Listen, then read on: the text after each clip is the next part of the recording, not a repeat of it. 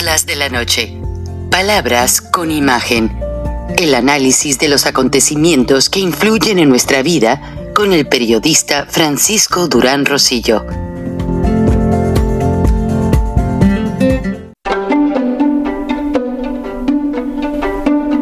Frank Durán Rosillo eh, te saluda y los saluda a todos ustedes, su amiga María Celeste Raraz, para invitarlos a que se suscriban a mi canal de YouTube.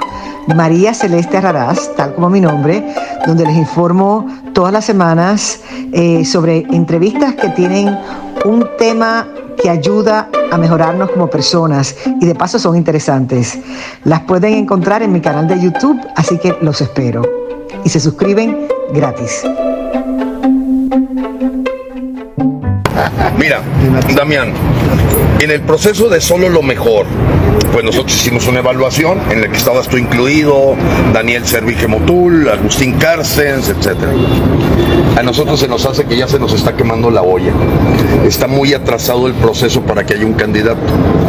Entonces decidimos o queremos proponer frena y ya sacar una persona a la que nosotros le queremos dar impulso. Pero esa persona tiene que estar dispuesto a lo siguiente, que pueda recibir el reto de si él, alguien se siente mejor que él. Oye, tú Enrique de la Madrid, ¿te sientes? Órale, aquí está nuestro gallo. Y vamos a generar debate. Puede ser virtual, no hay necesidad de movernos.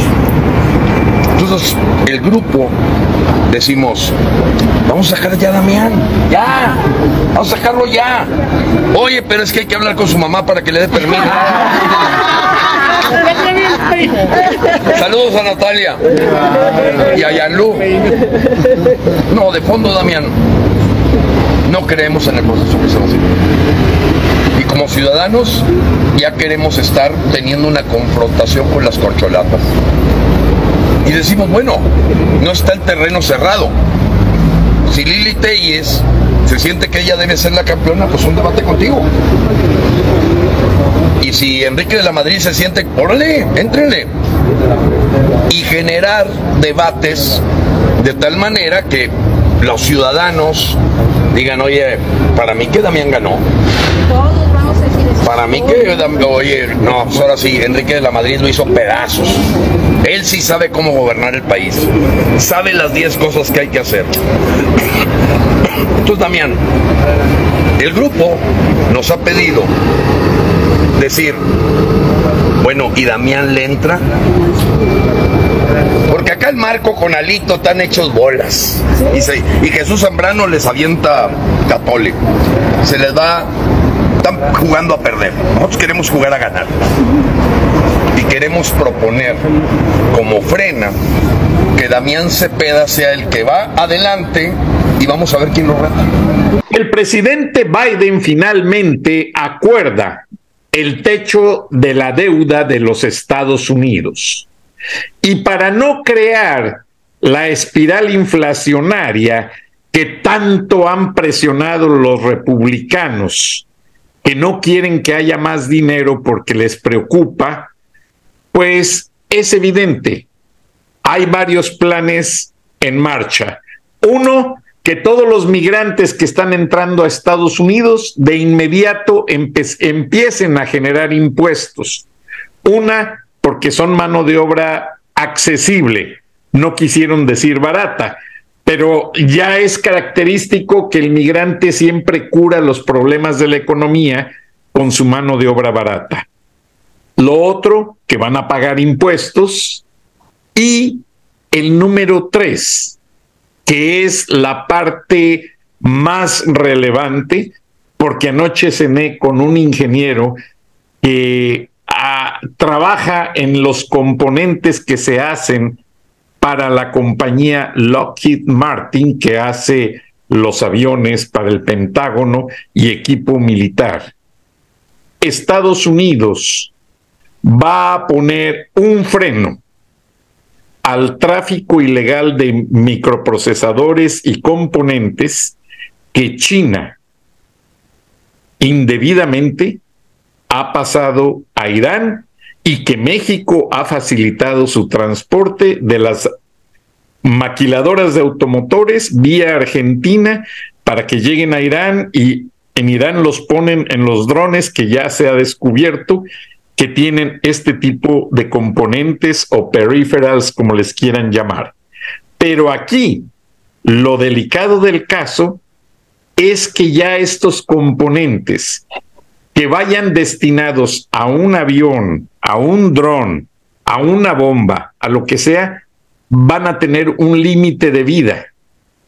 Y ese límite de vida, o sea, de, de, funcionamiento, va a estar como en conexión de tu audífono a tu celular. Y en el momento en que se separen, ambos dejan de funcionar y ya nadie los puede reprogramar y se va a acabar el tráfico ilegal de este tipo de componentes. ¿Y por qué se menciona? Porque Estados Unidos tiene una gran inversión en la industria militar y aunque la tienen stand-by para usarla, el fuerte de esta industria militar son las ventas las exportaciones. Ya la Unión Europea ordenó más equipo militar de Estados Unidos para protegerse en caso de una contingencia y ya en este momento soldados ucranianos practican el uso de aquellos famosos misiles teledirigidos precisamente con esos componentes que ustedes recuerdan que se estrenaron en Irak, los famosos Patriot o patriotas que siguen a un misil en vida, lo explotan o lo llevan a un lugar donde no afecte sectores poblados. Entonces, eso es algo que va a beneficiar mucho a la economía y a la tecnología. Buenas noches, buenos días, bienvenida Kenia Gascón, activista, analista. Bienvenido, ingeniero Gilberto Lozano.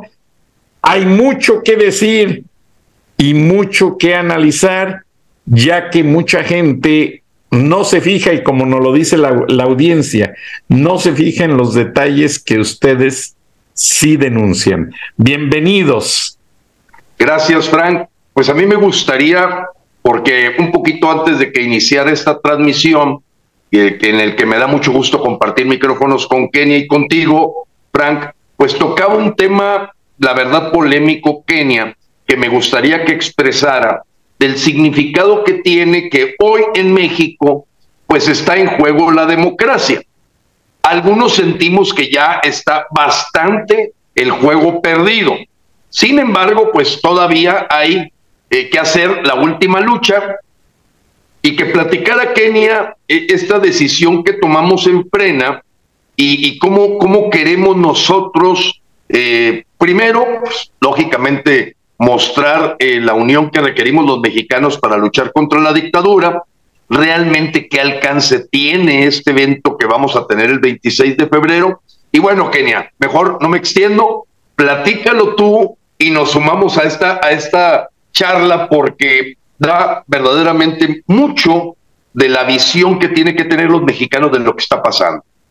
Exacto, fíjate que para empezar, pues quiero recordar cuál es la visión de Frena. Nosotros siempre hemos pensado que la democracia ya fue tocada, que de hecho en México ya hay dictadura. Recordemos aquellas elecciones en donde se hicieron ya de 16 y después de 20 o 21 gubernaturas. Desde aquel entonces hicieron todo tipo de trampas para hacerse de esas gubernaturas por medio del crimen organizado mataron más de 200 políticos, secuestraron a otros, amenazaron a la gente para que no llegara a las casillas a votar, regalaron embajadas, engordaron urnas y otras fueron quemadas y saqueadas. Y no pasó nada porque ya de por sí el dictador había sometido al TRIFE, que es el tribunal que castiga a la gente que hace trampa. Entonces, esto nos demuestra que desde entonces sin TRIFE no hay INE porque de nada sirve contar bien los votos y las personas que hacen trampa no tienen ningún castigo. Desde mi punto de vista, esas elecciones debieron de haber sido canceladas y no pasó nada porque desde entonces el dictador ya tiene mucho poder. Ahora, ¿qué va a pasar si esta dictadura sigue avanzando Y tristemente te lo digo, yo sí pienso, porque conozco el comunismo, pues ya lo hemos hablado gracias a que mi madre es cubana, que tengo cercanía con gente que ha padecido estos, estas dictaduras. Y sí pienso que hay dos posibilidades. O va a haber un gran fraude, porque de hecho este gobierno va a insistir en terminar de destruir lo que queda del INE. No olvidemos que hace poquito corrieron ya a más de 10 mil empleados, es decir, aunque todavía no se aceptan las famosas leyes secundarias de la reforma, el INE ya está siendo destruido también. Eh, por más marchas, por más que hemos alzado la voz, no ha podido pasar nada, pero yo creo, yo soy más radical todavía, yo creo que podría ni siquiera haber elecciones porque ¿qué pasa en las dictaduras comunistas? Un dictador se reelige. Recordemos, por ejemplo, el caso de Evo Morales, en donde, pues, si, si ahorita ya no está, fue porque sí lograron hacer una marcha masiva en donde primero lo derrocaron y se salvó gracias a que el gobierno mexicano lo fue a salvar. Pero sigue el comunismo, puso un títere. Es decir, él no seguiría en el mandato de no haber sido derrocado. Entonces yo sí pienso que el mismo López se va a querer reelegir. E-, ese es mi pensamiento personal. Ahora, ¿por qué hemos decidido unirnos con, con el otro lado de la ciudadanía? Porque no es que nos estemos uniendo con la coalición. Yo pienso que con los que nos estamos uniendo son con los ciudadanos que sí están asistiendo a estas marchas convocadas por la coalición de oposición porque la ciudadanía quiere tener fe en que siga habiendo democracia, en que ellos todavía pueden hacer algo y la verdad en el fondo pues nosotros también, porque, porque tenemos que luchar hasta el final. Y por eso es que hemos decidido unirnos en esta marcha del 26, porque lo que queremos es que el dictador, al dictador no darle el gusto de vernos divididos. Para nosotros es muy importante que la ciudadanía esté unida toda en un solo frente aunque ellos no nos entiendan del todo esto que pensamos de que ya no hay democracia, también pensamos como ellos en que sí hay que ser un solo frente, que sí tiene que haber un solo candidato de oposición en caso de que si haya elecciones para llamar a todos votar en contra y pues esa lucecita de esperanza de que podríamos derrocarlos. Y entonces por eso es que hemos decidido, pero en realidad nosotros seguimos con nuestra misma postura, de que el dictador tiene que renunciar. Pero para alcanzar esa masa crítica, nosotros tenemos que estar todos los ciudadanos juntos. Y yo sí creo que eventualmente, conforme vayan pasando las, las situaciones y la misma coalición opositora se, se empiece a dar cuenta que efectivamente esta dictadura no para, puede llegar un momento en que ellos decidan que nosotros teníamos razón y también empiecen a gritar fuera López. Yo sí creo en esa esperanza, en eso está fincada mi esperanza, en que la oposición va a llegar un momento, sobre todo en este momento en donde todavía hay una sospecha de que pudo haber un pacto, pero no necesariamente López lo va a cumplir. Si López ve el huequito de que se puede quedar con todo el poder y ganar estas dos gubernaturas que están en juego, pues obviamente la oposición puede decir, este cuate es un traidor, no cumple los acuerdos, ¿sabes qué? Vete López. Eso es lo que yo siento, es mi teoría personal. Me encantaría escuchar tu, opinión, Gilberto. Gracias, Kenia. Y ha sido muy asertivo tu comentario y permíteme y meto la cuchara, pero el ingeniero lo dijo ya y tú misma en, hace varios programas, ya desde que Alito Moreno, Amlito Morena, perdón, me equivoqué, Amlito Morena está allí, pues ya ustedes saben que a lo mejor eso ya está negociado en lo oscurito y, qué raro, y no pasa nada. Ingeniero Lozano, escuché que tuviste una entrevista con el senador amigo tuyo. Platícanos un poquito dándole seguimiento a lo que dice Kenia. Gracias. Con gusto, Frank. Mira, eh, efectivamente nosotros no hemos dejado de mencionar, porque no nos gusta tampoco inventar o hacer lo que hacen los políticos, estar prometiendo algo que, que verdaderamente vemos remoto. Es más fácil que caiga López a que rescatemos completamente al INE. Fíjense, que, que, que, que, vaya, qué complicado es decírselo a los mexicanos. Eh, ¿Por qué? Porque efectivamente vemos a las corchorratas, como les llamo yo, pasearse por todo México sin sanciones, sin molestias de parte del trife, que así abiertamente se le piden a los gobernadores, que son 22 alineados en Morena, donde el territorio, como bien lo mencionó Kenia, pues ha sido tomado a pesar de esta alianza contradictoria de que los enemigos del PRI y del PAN de siempre se unen y pierden 16 gobernaturas de 21. Y eso tiene un nombre, un control desde hace rato de la dictadura. Y efectivamente, todos estos síntomas que, que comentó Kedia, pues agregaría al dinero del erario eh, que ahorita menciono simplemente en el mes de diciembre, el déficit público de dinero que entró al gobierno federal contra el que se gastó es de 426 mil millones de pesos, que se convierten en deuda, en automático. Tan es así que la deuda mexicana ya está en 14 billones. ¿Qué significa esto si no vemos realmente nuevas universidades, nuevos hospitales? Un despilfarro a través de obras faraónicas que simplemente son manera de desviar el dinero para comprar conciencias, comprar votos, movilizar, lo que les ha permitido en tan poco tiempo, pues controlar el 70% del territorio nacional a Morena. Entonces, ¿qué nos dijeron? No solamente Damián, varios senadores a los que se les ha hecho la pregunta concreta. Oye, verdaderamente creemos que la Suprema Corte de Justicia eh, vaya a dar un veredicto de inconstitucional en el plan B que echó a volar eh, el señor eh, PRI, PAN, PRD. Recuérdense, el PRI, el PAN y el PRD y MC presentaron controversia constitucional por este plan B hasta el señor que está ahí fotografiado con su familia, con López, que le llama brother a Manuel Camp, a Manuel eh, Velasco de Chiapas, del Verde, totalmente alineado con López, que le llama hermano al señor eh, Adán Augusto López, eh, pues es evidentemente el por qué Osorio Chong se sale de la plenaria del PRI, Beatriz Paredes está enojada. Bueno, el PRI está totalmente descompuesto teniendo a esta persona de ladrón, que por cierto, a ley, ayer Laida Sansores volvió a exhibir haciendo arreglos con Televisa eh, para ayudar a otras campañas de otros priistas, porque finalmente están dentro del mismo sistema. Bueno, el punto es este, en concreto.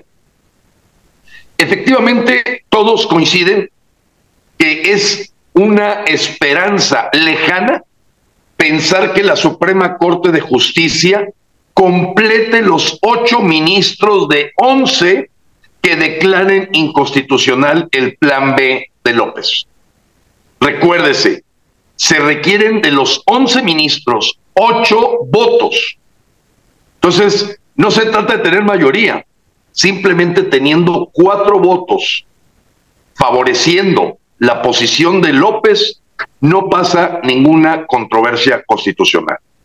Margarita Ríos, Yasmín Esquivel derribó la tesis, Loreto Ortiz y el señor Arturo Saldívar son los cuatro votos, si es que no hacen algún rejuego ahí adentro, que nos han hecho saber los mismos senadores de oposición que ven muy posible que el Pleno de la Suprema Corte de Justicia no acribille el plan B de López.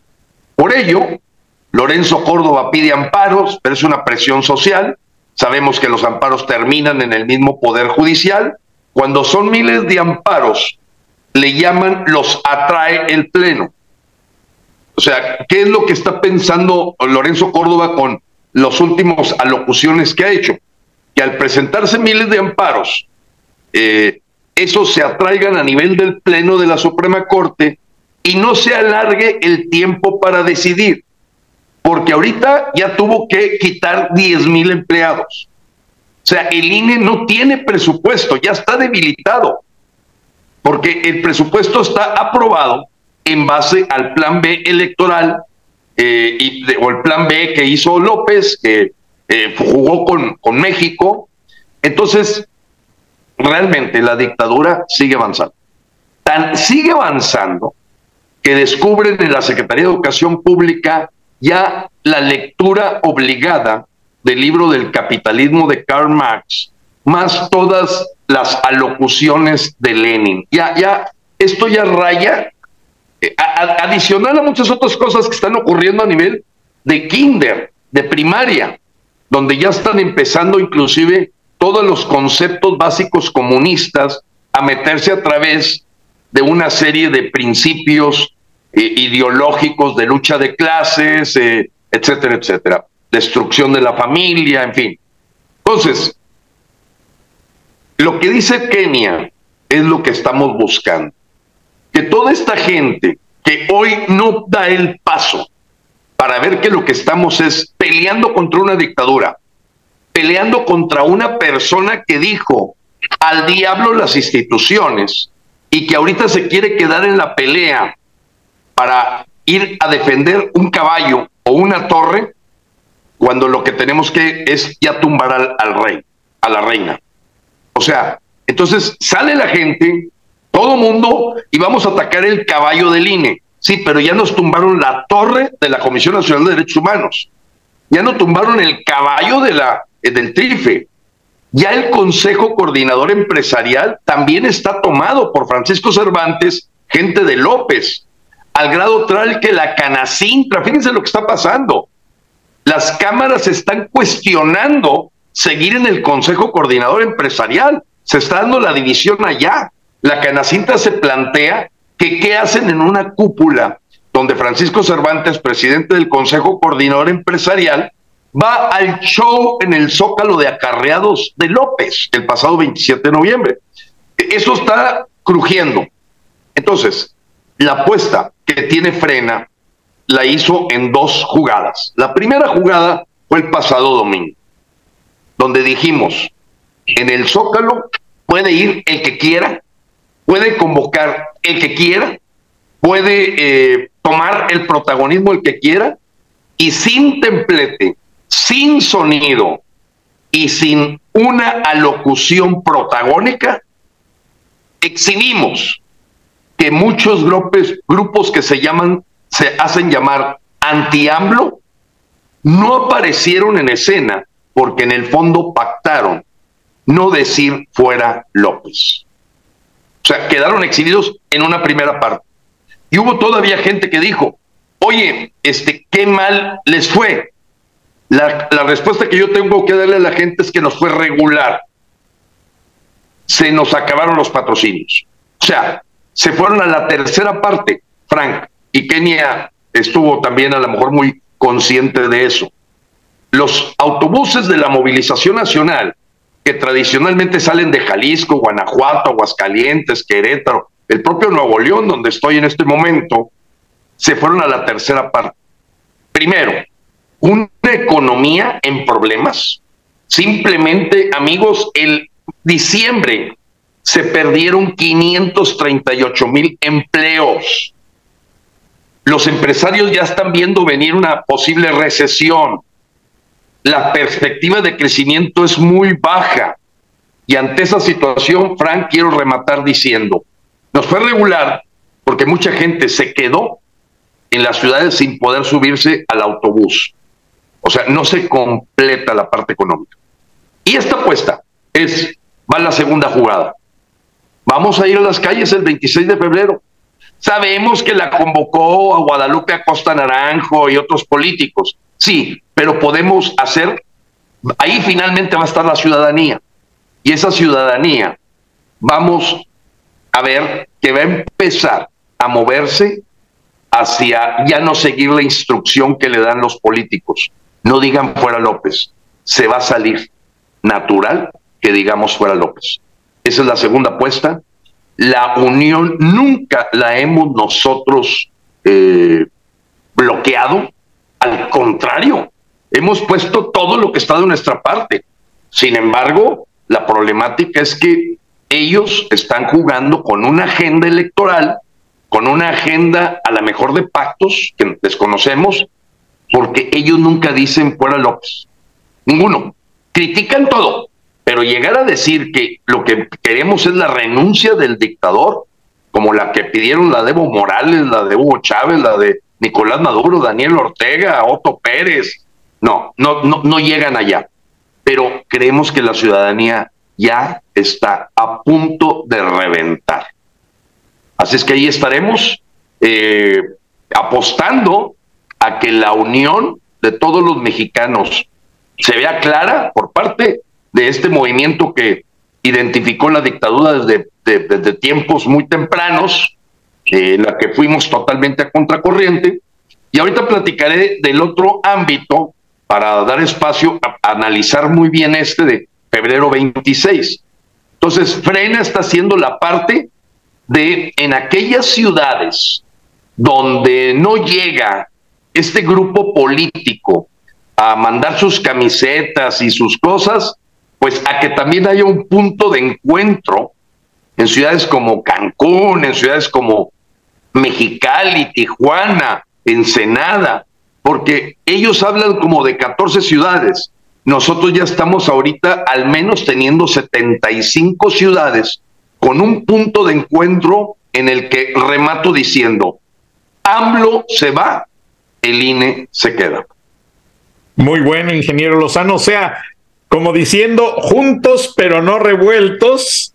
Y es algo muy significativo porque la gente de Frena, que es el verdadero pueblo de México, es la que sí va a decir, como ustedes lo bien lo dicen, fuera López. Por cierto, en las, los comentarios que recibimos del, del plantón del domingo en el Zócalo, los bots decían, ay, mira, puro ancianito en silla de ruedas, puros viejitos, y la misma gente los callaba, diciéndoles lo que mencionó Kenny. ¿Saben qué? Es que ustedes no conocen todos los procesos que ha sufrido por generaciones México para lograr una democracia y es que ustedes son la generación pagada por López, así es que no tienen derecho a hablar y no tienen propiedad porque están mintiendo. Esa gente con bastón, esa gente en silla de ruedas que sí gritaban fuera López y que está en video. Perdón, puse una foto tuya, ingeniero, donde te cercó la policía el acceso a, a ti y el grupo. Pues ahí va a ser la gran oportunidad para taparles la boca con todo respeto, en el buen sentido de la palabra. Kenia, vas a ver que se le va a poder dar un golpe, o no un golpe, una bofetada con guante blanco a esos movimientos hipócritas que solamente han usado a la gente de carnada para negociar sus plurinominales? ¿Sus pues prerrogativas? Yo fíjate que yo no lo veo tan radical. Yo pienso que estas personas eh, todavía tienen una luz de esperanza, obviamente sobre sus intereses. Eh, creen ingenuamente, no todavía podemos ganar estos dos estados y, uniendo a la gente todavía podemos derrocar a este dictador. Pero se niegan a ver lo evidente que es que este dictador ya tiene todo el poder, ya destruyó al INE, ya no hay trife. Entonces digo, si desde entonces, que ya nada más tenía en su manga el trife, robó 20 gubernaturas, ahora que tenga más poder, pues pues ¿qué le va a quedar a las personas para que este señor no tenga carro completo? Entonces es como, yo no creo que nada más estén pensando en sus prerrogativas, yo creo que se están negando a ver la realidad. Y tristemente fue lo que pasó en Venezuela ellos no se dan cuenta, no quieren ver que estamos tristemente repitiendo la historia de Venezuela, porque en Venezuela eso fue lo que pasó, que hubo una oposición con un pasado corrupto, la gente votó por, por una persona que les decía mentiras creyendo que este sería diferente y vino a resultar que era peor y, y al final, pues esta oposición terminó muriendo porque eso es lo que no se han dado cuenta, que con esa actitud están cavando su propia tumba. Gracias. Yo quisiera agregar, Frank, si me permites, a este comentario que hace Kenia, que efectivamente ellos le llaman oposición funcional. O sea, termina trabajando para la dictadura. Eh, es muy funcional para la dictadura. Ver a Quirino Ordaz en España, a Claudia Pavlovich en Barcelona, eh, pues todo eso fue parte de un... ¿Qué arreglo están haciendo con Alfredo del Mazo? Que es impresionante que una criminal como Delfina Gómez lleve en todas las encuestas ventaja. Hay una negociación. El Estado de México se va con Morena y a lo mejor ahorita para guardar las apariencias le dejan Coahuila al PRI. Finalmente de Alito Moreno, y Alito Moreno, como yo digo, oye, este, ese señor yo no le, no, no, no le confiaría ni, ni 50 pesos, ¿eh? O sea, es, es, es, es impresentable. Eh, pero también Osorio Chong, ¿eh? O sea, si dices, oye, es que te lo voy a cambiar por Osorio Chong. Entonces, yo creo que hay una preocupación y la noto en lo siguiente. A ver qué opina Kenia y tú, Frank. Pero esta salida de un colectivo hace tres días en el World Trade Center con 500 personas, Francisco Labastida, Cuauhtémoc Cárdenas, Ratividad González Parás, José Narro, Carla Salazar Lomerí, Clara Hutziman, que fue una de las promotoras junto con Arturo Alcalde Justiniani, papá de Luce María Alcalde, de la entrada del comunismo. Y no se diga, ahorita hablaremos de, Cuauhtémoc, que, que, recula a las menos de 24 horas. Habla de un grupo que por la experiencia se da cuenta que ya nos cargó el payaso porque salen de sus tumbas estas momias que no han hecho nada, ¿eh? Perdón, no lo digo por la ancianidad, lo digo por la abstención activa y la lambisconería que han manejado cuatro años. O sea, dime qué ha hecho Josefina Vázquez Mota en cuatro años, o el propio Cuauhtémoc Cárdenas, ¿qué han hecho? viendo la debacle de fideicomisos, medicamentos, sistema de salud, educación, crecimiento, empleo, este, como anillo al dedo, la pandemia, abrazos, nada. Ahora aparecen como queriendo dejar un legado de que ellos se curaron como, o se lavaron las manos como Poncio Pilatos. Bueno, este colectivo nació, a mi modo de ver, abortado, y, y es interesante ver que Cuauhtémoc Cárdenas, que fue un poco el, el, organizador, haya reculado a los 24 horas. Era de esperarse porque su hijo es el coordinador de asesores del propio López. Fue el promotor número uno de López. Él es un hombre de ideología totalmente comunista, izquierdosa radical. Entonces, eh, ¿por qué reculó? ¿Tú qué opinas, Kenia, Frank? Pero para mí, esa cosa nació muerta y ver, por ejemplo, una persona como Carlos Salazar Lomelí, a quien yo conozco, oye, pero si tú estabas tragando tamales y comprando boletos para la rifa del avión, ¿qué estás platicando en tu familia y en tu casa y tus amigos que te hacen ahora aparecer con un documento que se llama punto de partida, en donde dices la partida ya no la dieron? Y aquí que estés iniciando ahorita, apenas a partir no, hombre, amigo, esto no es de documentos ni de diagnóstico, es de acción en la calle. Sí, totalmente. Kenny, adelante. Yo, creo que la verdad, cuando surgió esto, desde luego yo dije, pues esto es una estrategia más del CACA para seguir dividiendo. Incluso me pareció muy casual que esto lo inventaron, perdón que sea que quiera yo ser tan ególatra, pero a mí se me hizo que esto lo inventaron a raíz de que vieron que Frena ya se está uniendo con la otra oposición, porque ellos lo que quieren es que la oposición esté dividida y cuando vieron que no les va a salir porque Frena ya se va a unir a los demás, dijeron, oye, eh, nos está fallando, ya no van a estar divididos estos, vamos a crear otro grupo para que sigan divididos.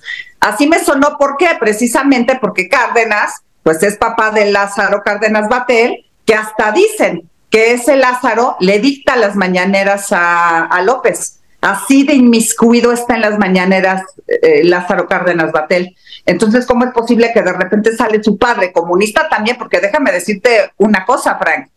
Si Cárdenas en aquel entonces hubiera ganado la presidencia, habría sido el mismo desastre o peor, porque en aquel entonces no, de, de alguna manera Peña no dejó un país tan dañado. La verdad nos dejó un país, 25 eh, país eh, este, confiable para inversión, hubo ahorros, había, había quitado pobres, o sea, de alguna manera nos dejó una situación muy benéfica en México, dejó ahorros. Si Cárdenas hubiera sido presidente en aquel entonces, habría sido un desastre peor.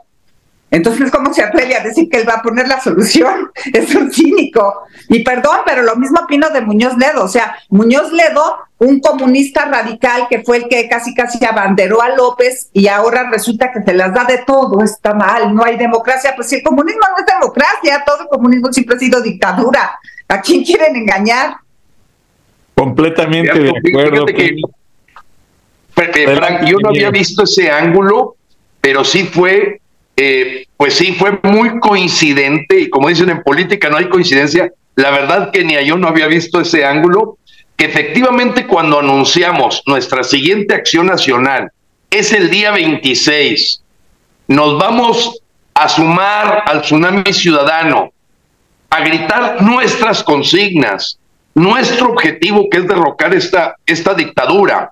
Eh, AMLO, lárgate ya, efectivamente lo anunciamos y a las 24 horas juntan a todos que estaban yo creo que en un café de Polanco, que todos viven más o menos por ahí cerquita, los juntan, los que estaban fuera pues algunos no pudieron tomar el avión y, hacen eh, eh, esa foto en la que muestran este, este documento de punto de partida, que sí, este, pues no, no, no es nada nuevo, o sea, vaya, no es un documento que lo podías haber sacado un copy-paste de lo que ha escrito María Amparo Casaro, Jesús Reyes ah. Heroles, o Federico Reyes, o toda esa bola de gentes, el Leo Zucker, en fin, no, no trae nada, nada, nada, nada, nada. O sea, este, eh, no dice nada de cómo atender el asunto del narco, no dice nada de cómo eh, eh, considerar el nearshoring, no dice nada de inversión extranjera. es verdaderamente un documento de nivel primaria. Pero bueno, eh, es cierto, nos vieron que, oye, espérate, estos señores no, no, no están dividiendo, al contrario, están buscando cómo unir, pues sí se nos puede salir de control, porque frena no recibe línea de nadie. Y eso me lleva al siguiente punto. Como no recibimos línea de nadie, ni dinero, decidimos poner el cascabel al gato. Ojo, 99% de nuestro esfuerzo está en buscar la masa crítica para tumbar a López. Porque de fondo, nos dice el doctor Jim Char, electoral y jurídicamente no le vas a hacer nada al dictador, porque tiene cooptados los medios democráticos y republicanos.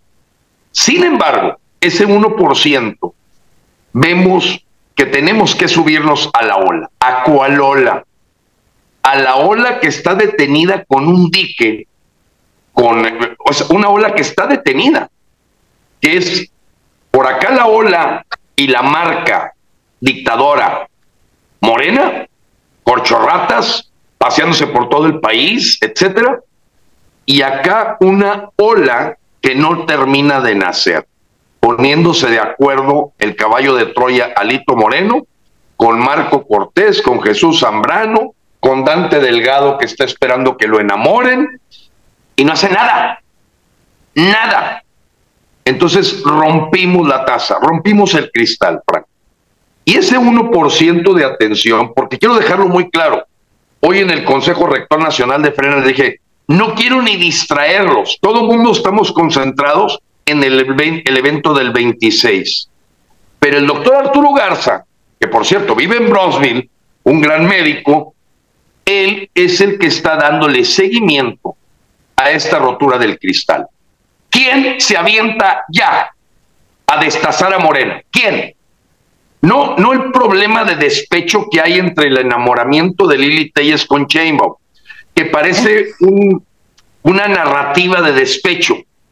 Te, agarró de favorita a ti, Claudia, a mí no me agarró a mí, yo que iba al juego de béisbol, porque acuérdense que Lili nació en Morena. Parece un lío de despecho, de un López que escogió eh, por este afrodisíaco que es el poder, a Claudia y no escogió a Lili. Y entonces Lili, que no tiene ni un año y medio en el PAN, se quiere aparecer como la candidata de la coalición, porque le va a dar en la torre y le va a arañar y le va a aventar pellizcos a Chainbaum. Eh, un nivel, no, no, no, nivel ni siquiera en secundaria lo veo con mis nietas, ¿eh?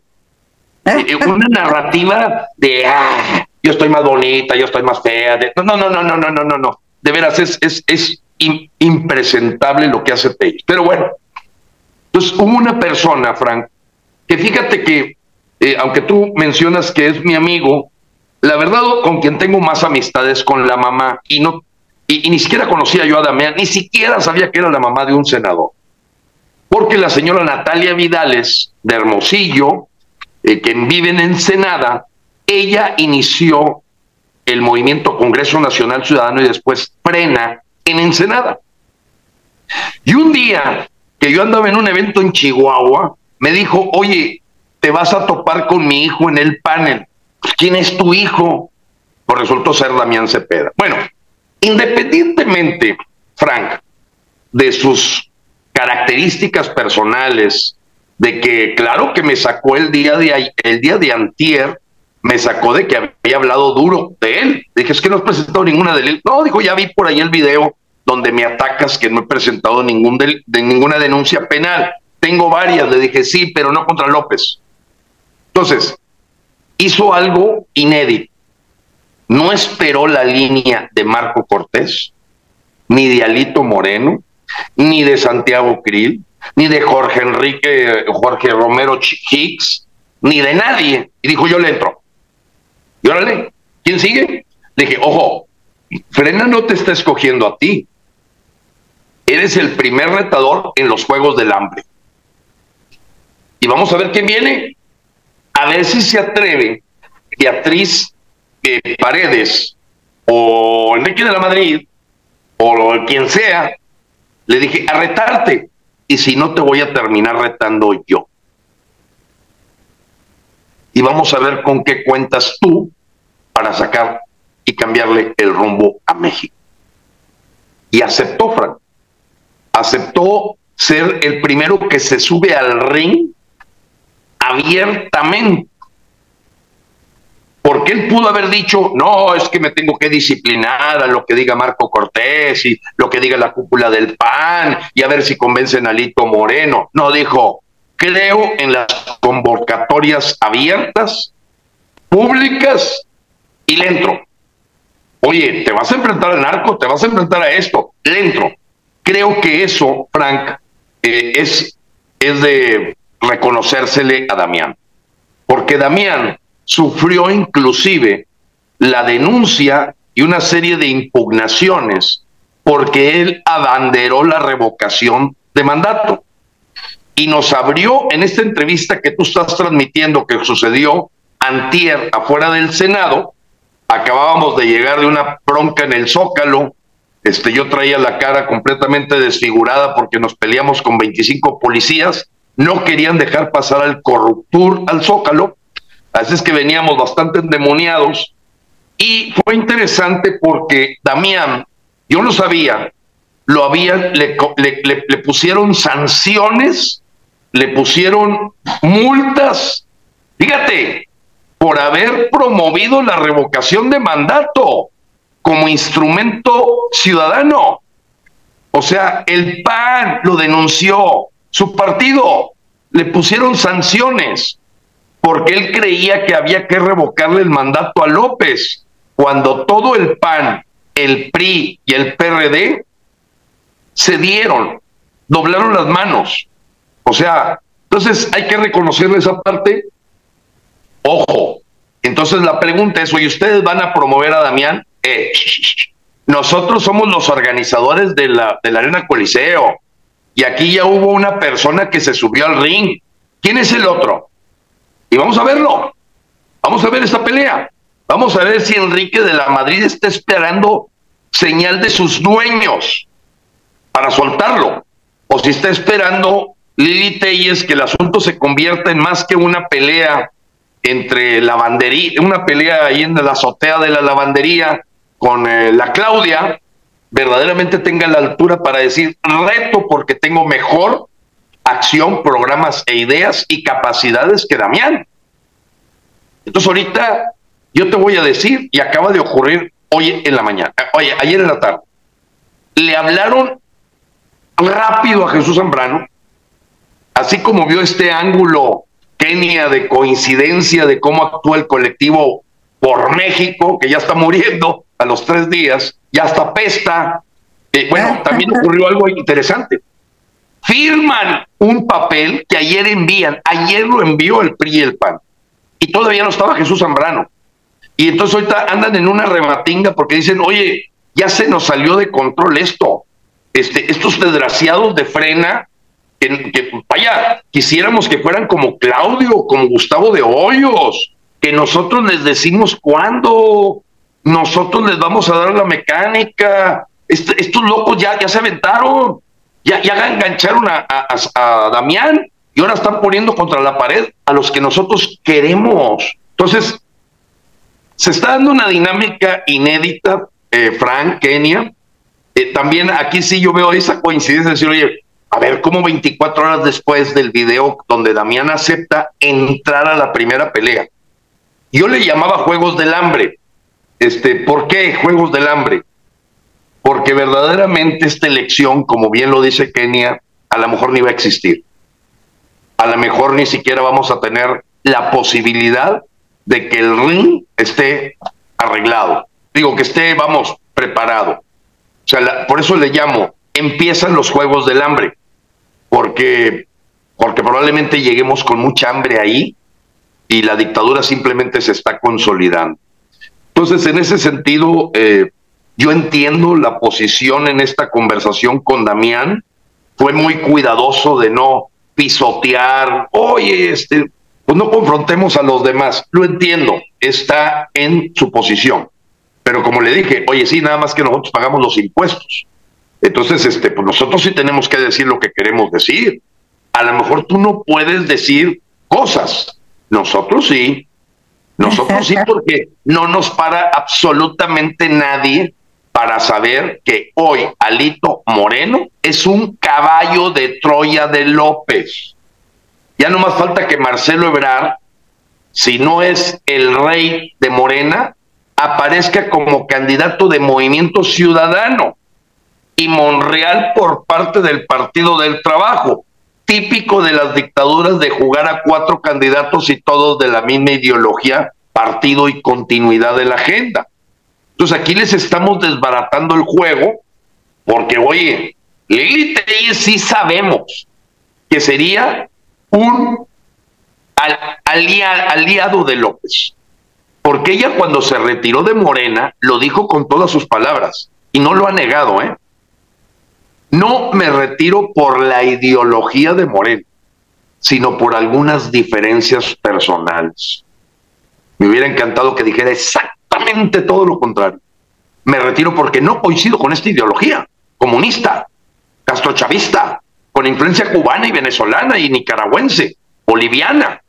No, por diferencias personales. Yo creo que fue el tema de quién era la favorita de López, si ella o Sheinbaum y por eso se retiró. Exacto. Ya vemos. Así están las cosas. Ahí está la clave, ingeniero. Y para pasar con Kenny, yo realmente quiero dejar bien claro, ya que pues Damián Cepeda, te lo confesó, ve los videos. De hecho, tengo entendido precisamente por la oficina de la congresista Salazar, que representa el exilio cubano en Miami, muy amiga de Marco Rubio y de Ted Cruz, senadores de los Estados Unidos, cubanoamericanos y mexicanos americanos, los escuchan y los ven a través de esta plataforma. Y me da mucho gusto porque se nota, se nota cuando el ingeniero Lozano o Kenny o Valeria expresan algo y como que a los días se dejan ver las reacciones, como la marcha, el plantón al, Zócalo. Inmediatamente anunciaron su marcha. Pero, Kenny, ¿qué opinas tú de que lo hicieron en Perú? 300 militares venezolanos fueron de picoteros a desestabilizar al pueblo peruano y también ya Nicolás Maduro, que el ingeniero Lozano lo, había dicho cuando fueron a marchar un 15 de septiembre, que estaba Díaz Canel, que dice el ingeniero, no tardan estos en venir a invadir nuestro suelo mexicano como militares, como mercenarios, y ya están en México. 400 militares venezolanos entrenados en Rusia, Nicaragua y Cuba para desestabilizar esa marcha. ¿Qué piensas tú como dama, como activista y que siempre has denunciado toda esta situación? Fíjate que está muy grave. Ves que te había comentado que tengo muchos amigos en Perú, ya que yo viví por allá un año y me hice de muy buenos amigos. Y de hecho tengo un amigo que es un gran maestro de actuación y justo da clases en el centro de Perú, hace cuenta donde es el Zócalo peruano, no sé cómo se llama exactamente, creo que Plaza de la Constitución o algo así, y él ahí da clases y ha sido terrible porque pues además él da clases a jóvenes, adolescentes, y la gente hace cuenta que hubiera casi guerra civil, o sea, hace cuenta que llegan y ahí están los marchistas y ya está habiendo violencia, ha habido muertos y todo, porque precisamente eh, las gentes que están pues provocando no son precisamente peruanos, eso es lo que está pasando, realmente están como queriendo hacer así como que hay gente que sí quiere el comunismo, que no está de acuerdo en que hayan derrocado a Pedro Castillo y entonces no, este, están como disque luchando por la liberación de, de este señor dictador, pero en realidad sabemos que son estas fuerzas bolivarianas que no se quieren dejar rendir y que no quieren dar su brazo a torcer y que acabe el comunismo. Es muy triste porque realmente esto es, como tú lo comentabas la vez pasada, Frank, que esto es parte de la eh, tercera guerra, ¿no? mundial en realidad. En realidad ya es Putin con un pie puesto aquí en Latinoamérica y que está poniendo todo para, para que pues este territorio latinoamericano pues sea de él, ¿no?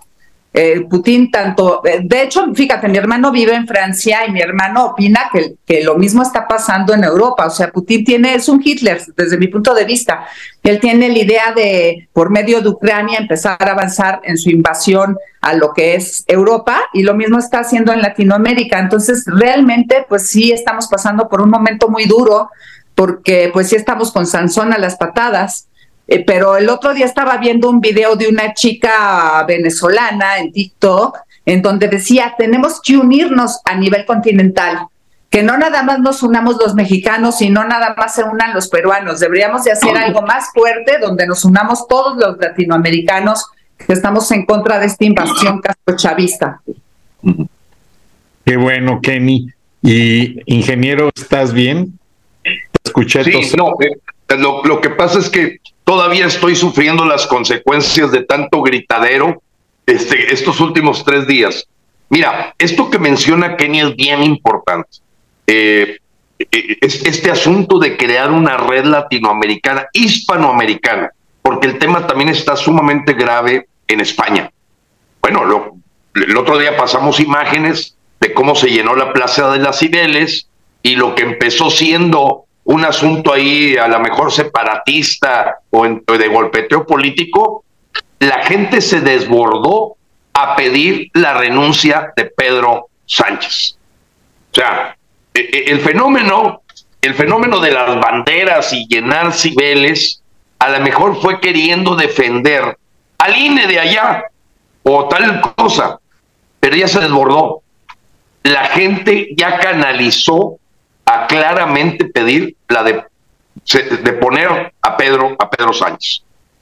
Entonces, por ello hemos estado creando y tenemos una comisión en frena que está generando nexos en donde ya está gente de Bolivia, Evalandó, Eduardo Carvajal, empresario del movimiento 21 de noviembre de Venezuela, y necesitamos, por cierto, Kenny, en ese network, alguien de Perú, Eh, Ah, porque pues, han, estado ahí como que, como que han, eh, han estado muy selectivos, porque la condición que pusimos en esa red latinoamericana no es el tipo que tiene muy buena oratoria. Vaya, no es Agustín Laje, eh, por muy bueno que pueda ser. No, queremos al que está peleando, al que está encabezando la lucha, al, Al que se está aventando en la calle, al que está en la acción, no el que te puede platicar hermosamente de lo que es el castrochavismo y te puede dar una historia eh, enorme desde de la geopolítica mundial. No, no, no.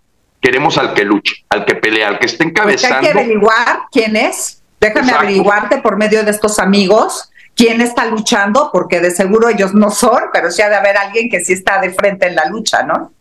Así es, Kenia, debe, debe de haberlo. Y ahorita que tú lo mencionaste, dije, pues Kenia está platicando exactamente lo mismo que piensan estos líderes que están peleando para Bolivia, una santacruceña como Eva, o un Eduardo Carvajal que está arriesgando la vida, este, y, y es lo que, lo que acaba de decir Kenny. O sea, necesitamos que la red sea casi continental.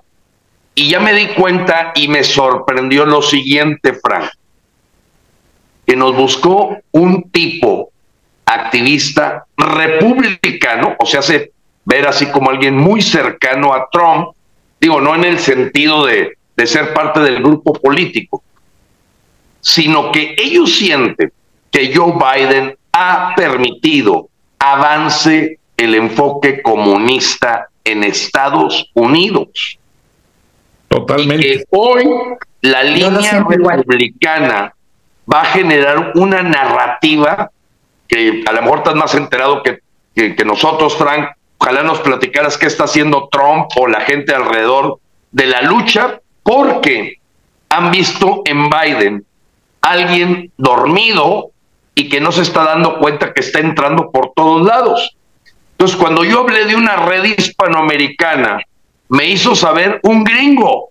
Oye, no, es que nos tienes que incluir a nosotros. Dije, Claro. por favor, ustedes son el país más neoliberal y, y capitalista y, y es el sueño de todos los casi 200 mil mexicanos que trataron de pasar la frontera ilegalmente en diciembre.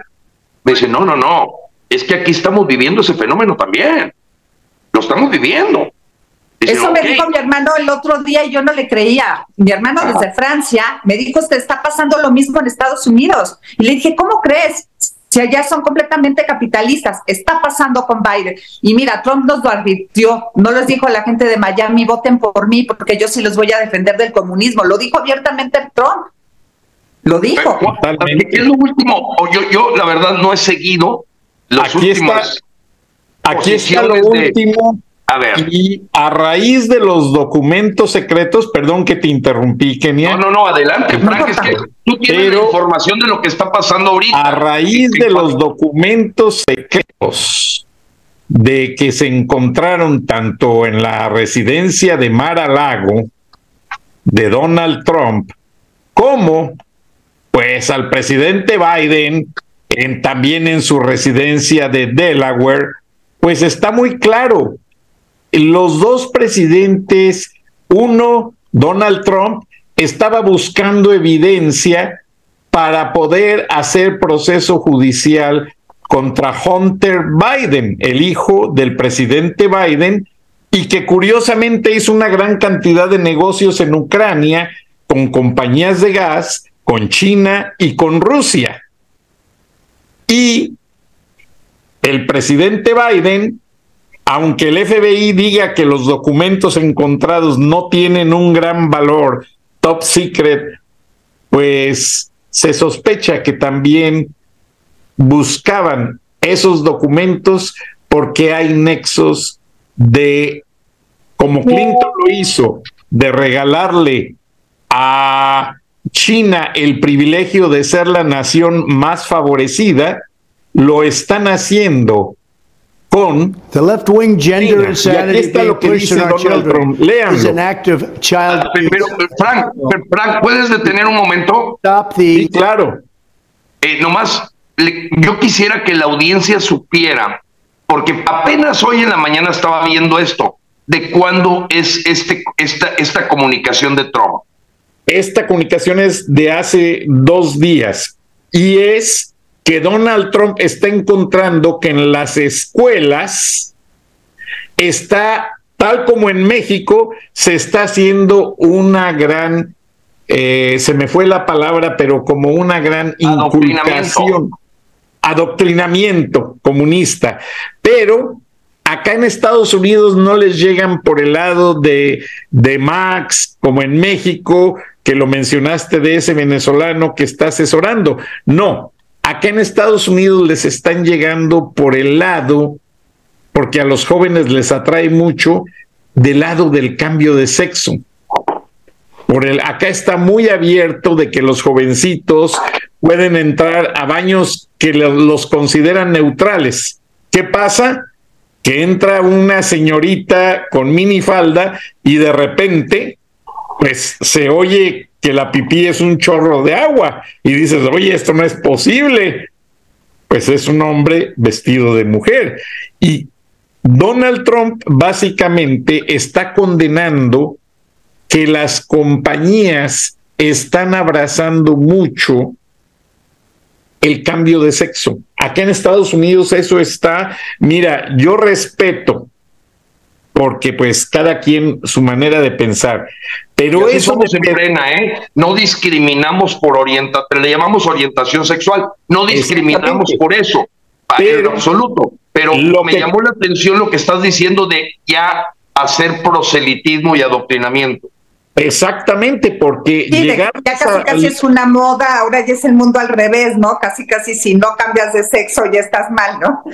Sí, exactamente. Y lo que condena Trump no es eso, sino que están haciéndolo a una temprana edad. O sea, los chamacos todavía no son mayores de edad constitucionalmente hablando y ya las quieren que las aseguradoras, o sea, los demócratas, Biden quiere que las aseguradoras paguen el cambio de sexo, paguen las hormonas y todo para que pues se les desarrolle un cuerpo femenino a quienes son eh, gente masculina o viceversa.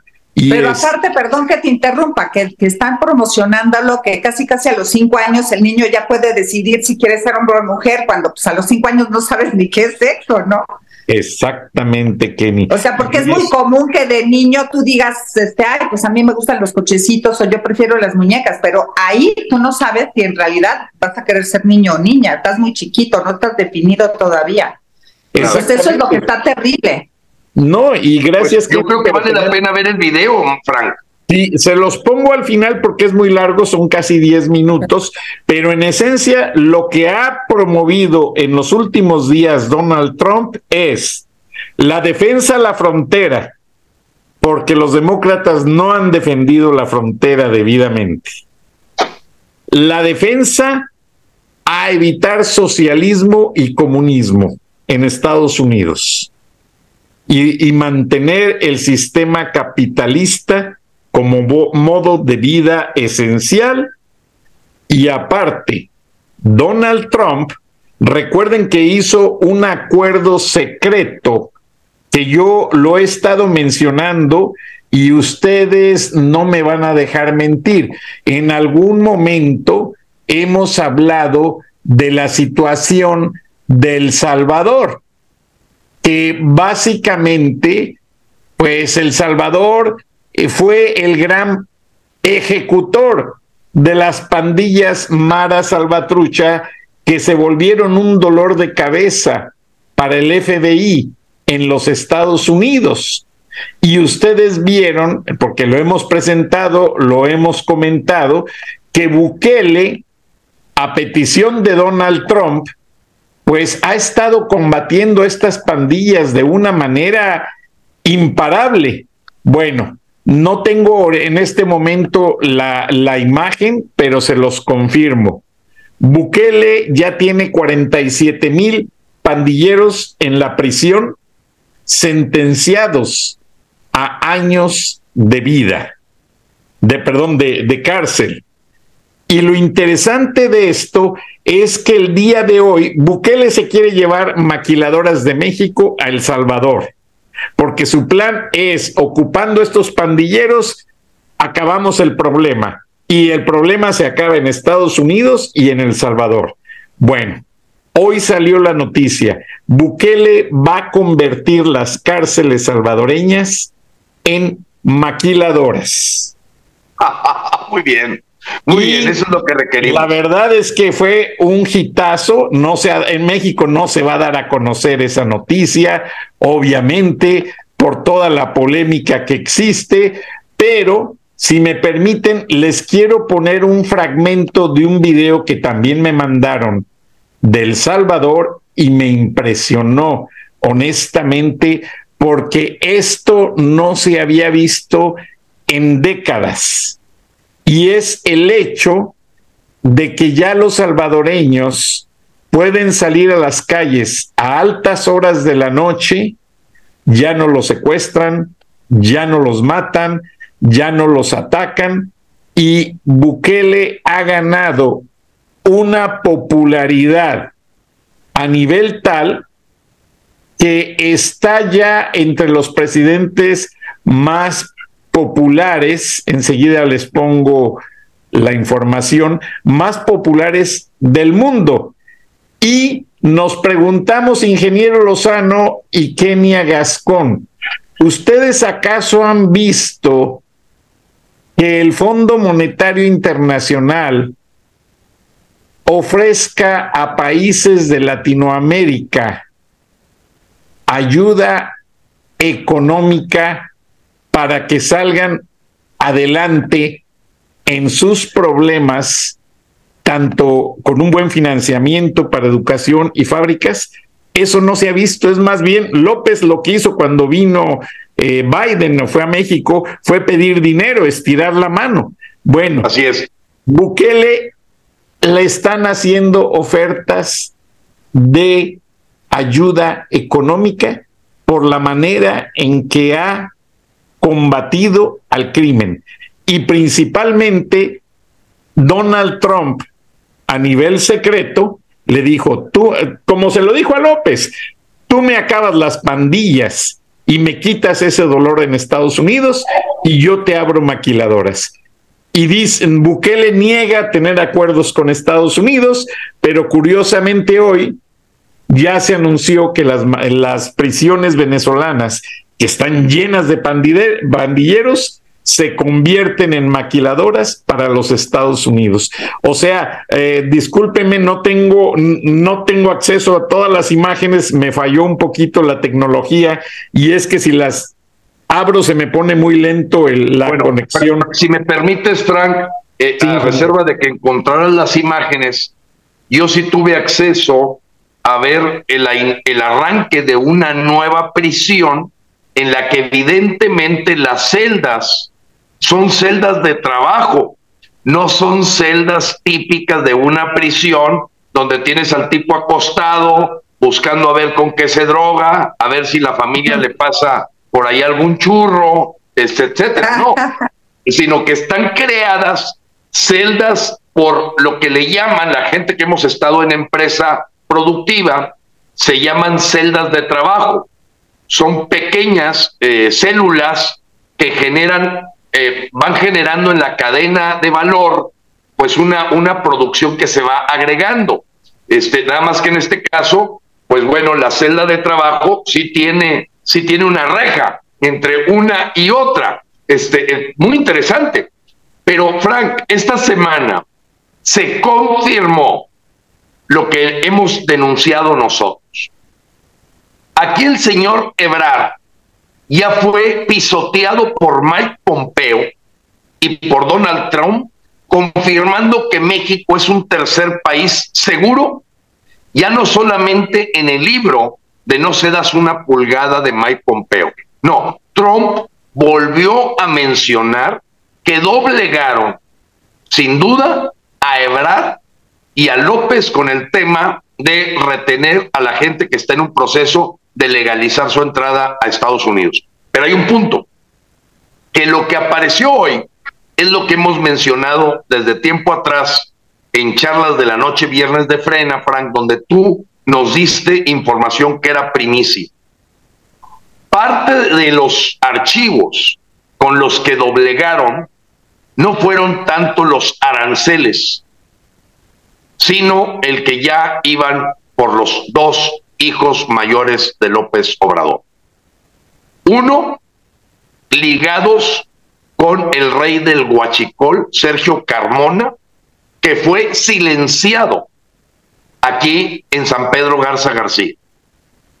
Lo mataron saliendo ahí de una peluquería o en, dentro de, una eh, tipo centro de belleza.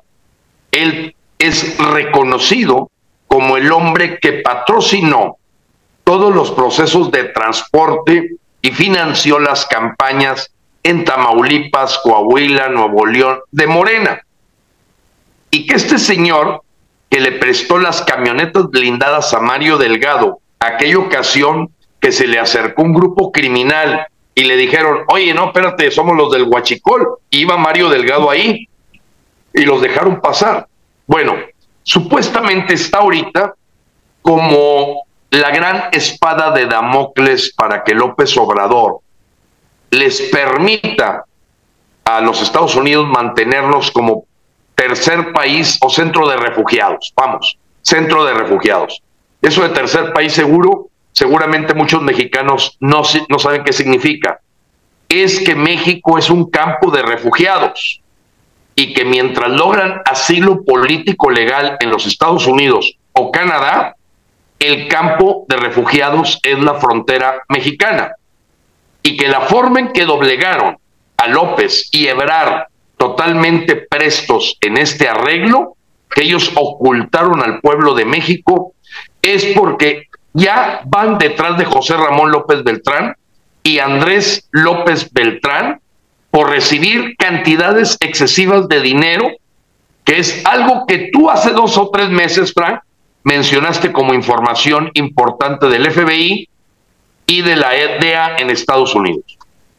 Exactamente, ingeniero, y ya tienen una carpeta grandísima con testigos protegidos, videos, fotos, evidencia, transacciones en los paraísos fiscales, lo que le llaman el offshore, las islas Curazao del Caribe, donde se mueve todo este dinero sucio para estos personajes, tristemente hijos del presidente que prometió acabar con la corrupción. Kenia, tú eres toda una dama. ¿Qué piensas de esos juniors que anduvieron en los barrios pobres diciendo que Morena iba a acabar con todos los abusos, con toda la corrupción existente de tantos exenios y ellos son los primeros en involucrarse con carteles de la droga, con gente que soborna Pemex, etcétera, etcétera, y ahora son juniors tan ricos y yo creo que nunca se lo imaginaron vivir en verdaderas mansiones en Houston. El caso de José Ramón Rolex Beltrán, y el caso de Ramoncito, que aspira a ser presidente de México. Andy, de Andy. Andy, perdón, está casado con una venezolana, muy guapa supuestamente, y que quiere ser el sucesor del papá.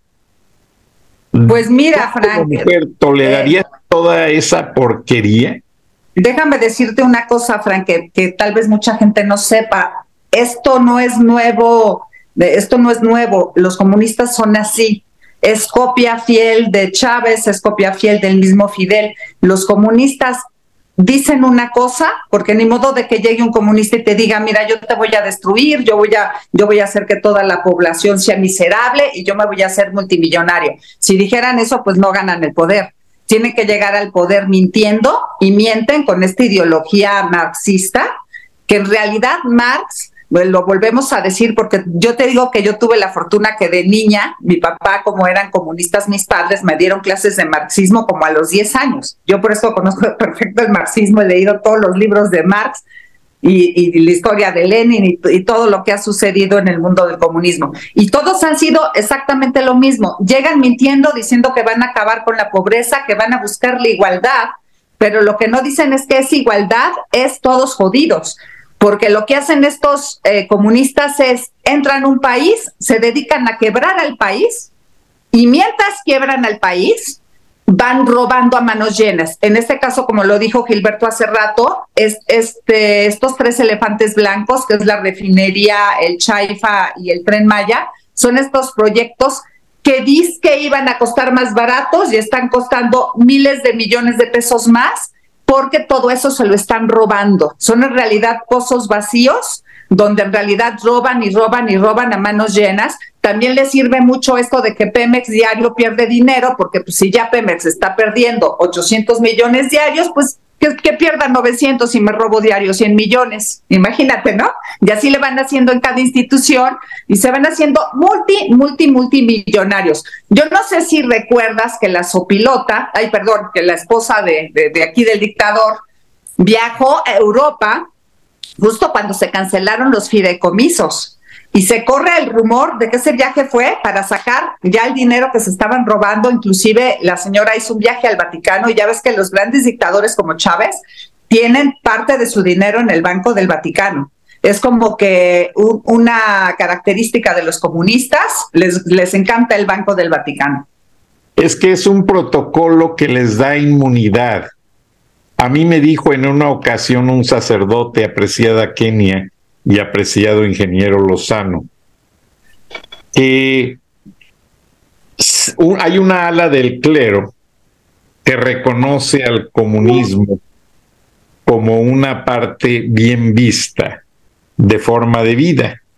Y cuando le reclaman a un sacerdote por qué apoya el comunismo, los sacerdotes te contestan con una pregunta. ¿De qué lado tienes el corazón? Del lado izquierdo. Son izquierdistas. Y sí, ese viaje sí existió, está documentado, viajó en avión oficial, pudo sacar en valija diplomática las cantidades de dinero que se les antojó, así como vimos empacando dinero en aviones del Banco de México y aviones venezolanos, y creo que todavía ustedes no, no se integraban al equipo, pero con el ingeniero Lozano comentamos una investigación de Le Monde en la que ya la señora buscaba una residencia de descanso en París o en algún lugar exclusivo de París, así como Peña Nieto tiene su gran residencia de descanso en España. Y bueno, todos nuestros políticos siempre hacen lo contrario a lo que prometen en campaña, como tú misma lo acabas de decir. Pero para cerrar el programa, ¿qué mensaje les darías si tuvieras enfrente de ti a la esposa de López, que es precisamente la que maneja la marioneta en gran parte de todo esto. ¿Qué le dirías a nombre de los mexicanos y luego el ingeniero Lozano para cerrar? No, pues ¿qué le puedo yo decir? Eres una cínica sinvergüenza. ¿Cómo es posible que ni siquiera te tentaste el corazón por darles las quimios a los niños? Infanticida. No tengo más palabras. Te felicito, Kenia. Ingeniero.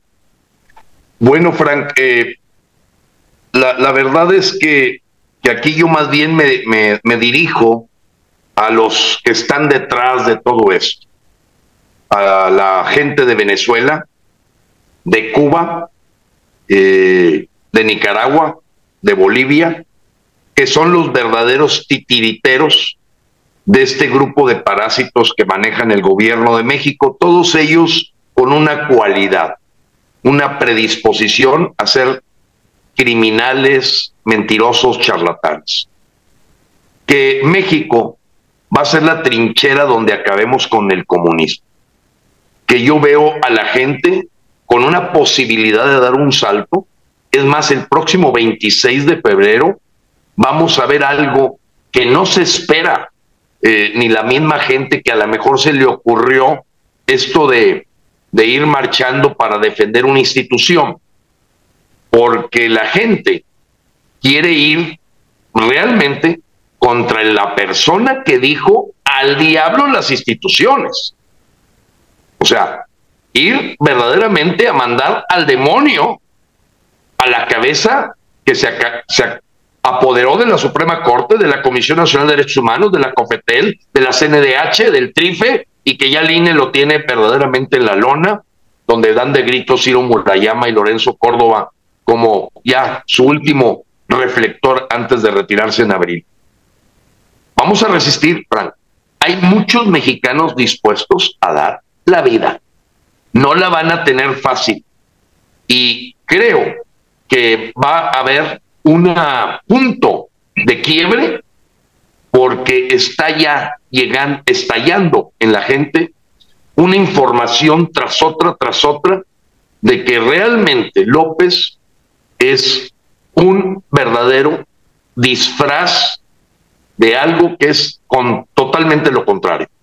Y que esa frase popular, dime de qué presumes y te diré de qué adoleces, es precisamente la confirmación de esta, esta eh, máxima popular de que López es el líder de los charlatanes al que se le está acabando y está en sus últimos días porque ya se le va a devolver todo con su familia y con él. Y este 26 vamos a acabar con ellos. AMLO, vete ya. AMLO, eh, lárgate antes ya. De esa, antes de esa bendición, les quiero consultar y comentarles una cosa. Yo no lo quería decir esto al aire, pero los programas y me, me, incluyo yo y pues somos un equipo, claro. ustedes también dieron opiniones muy finas, aquí yo fui el prosaico que critiqué a Lili Telles y a Damián Cepeda y no me retracto. Me pidieron que diera una disculpa al aire, no, voy a dar una explicación y que Kenia y tú, ingeniero Lozano, que tienen personalidad moral y autoridad moral, me digan si estoy equivocado. Porque hubo quienes me reclamaron que yo era muy grosero, que Lili Telles era muy querida, que Damián Cepeda era un caballero, sí, puede ser un caballero, pero no hace nada como legislador. Y me pidieron casi, casi a manera de exigencia de parte de mucha gente y es ahí donde nos damos cuenta la prominencia de, de, este, de este programa y me pidieron que los programas del aire por respeto a ellos y bueno, si, si la gente no baja las idioteces que dice López, ¿cómo me voy a retractar yo? Yo dije que la señora Lili Telles es una pendeja. Y aquí tengo el diccionario de la Real Academia de la Lengua Española. Aquí ven en el número uno, adjetivo coloquial, tonto, estúpido o puede ser tonta o estúpida. Pues sí, la señora dice estupideces y habla sin sustancia del conocimiento de la normativa del Estado de Derecho mexicano. Y en eso me basé y si estoy equivocado, al final de estas ocho cláusulas me dicen, número dos, adjetivo coloquial, cobarde o pulsil, pulsilánime. Pues sí, el que habla todos los días sentenciando un presidente de que es mal presidente, que esto y que el otro, pero que ese presidente la puso a ella en, el, en, una legislación para representar al pueblo y no lo está haciendo, por eso es cobarde. Número tres, de vida irregular y desordenada. Me voy a reservar esa parte porque la señora fue parte de lo que es el medio del entretenimiento y el medio del, de los artistas, con todo respeto a Kenia. Número cuatro, coloquial y que se usa más en Perú es alguien astutamente y taimado, o sea, que cree pensar muy astuto, pero taimado es sinónimo de la palabra original, pendejo, pendeja. Número cinco, en Argentina es vulgaridad, muchacho, o adolescente. En Argentina usan muchas palabras muy, muy raras, pero les doy la razón. El número seis, pelo que nace en cierta parte del cuerpo. Número siete, muérdago. Bueno, me reservo el comentario y el número ocho, especie de calabaza. Y pues hay ciertas diferencias en el cultivo de calabazas. Pero si Kenny me lo pide como toda una dama, o tú, ingeniero Lozano, me piden que me retracte, le doy la disculpa públicamente a la señora Lili Telles. Pero como gana mucho dinero del, del, dinero del pueblo, del dinero de los pobres, y hasta este momento no ha sabido hacerle respetar sus derechos, no me retracto y lo repito. Señora Lili Telles, eres una pendeja. Gracias. Dios los bendiga y nos vemos y nos escuchamos la próxima semana. Nos vemos. Hasta luego. Gracias. Encantado.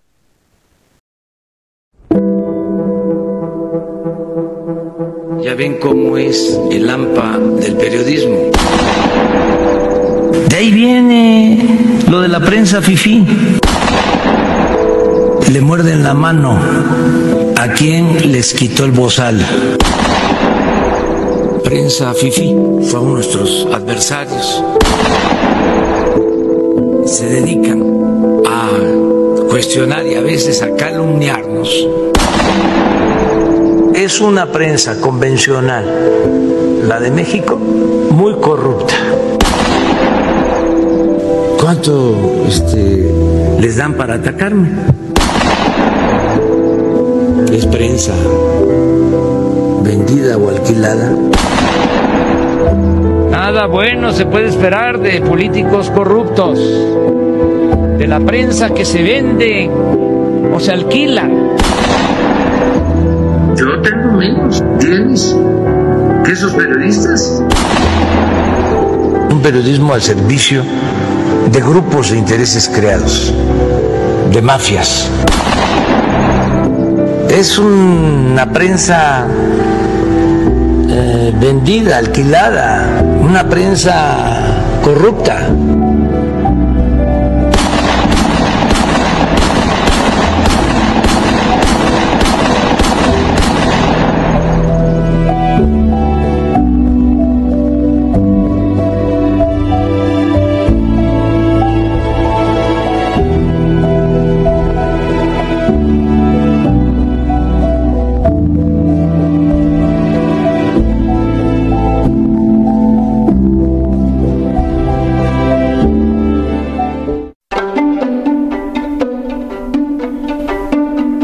Durán Rosillo eh, te saluda y los saluda a todos ustedes, su amiga María Celeste Raraz, para invitarlos a que se suscriban a mi canal de YouTube María Celeste Raraz, tal como mi nombre, donde les informo todas las semanas eh, sobre entrevistas que tienen un tema que ayuda a mejorarnos como personas y de paso son interesantes.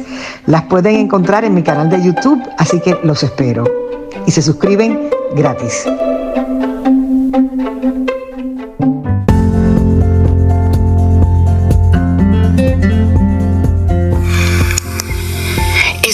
El análisis de la noticia, transparente como el agua, con el periodista Francisco Durán Rosillo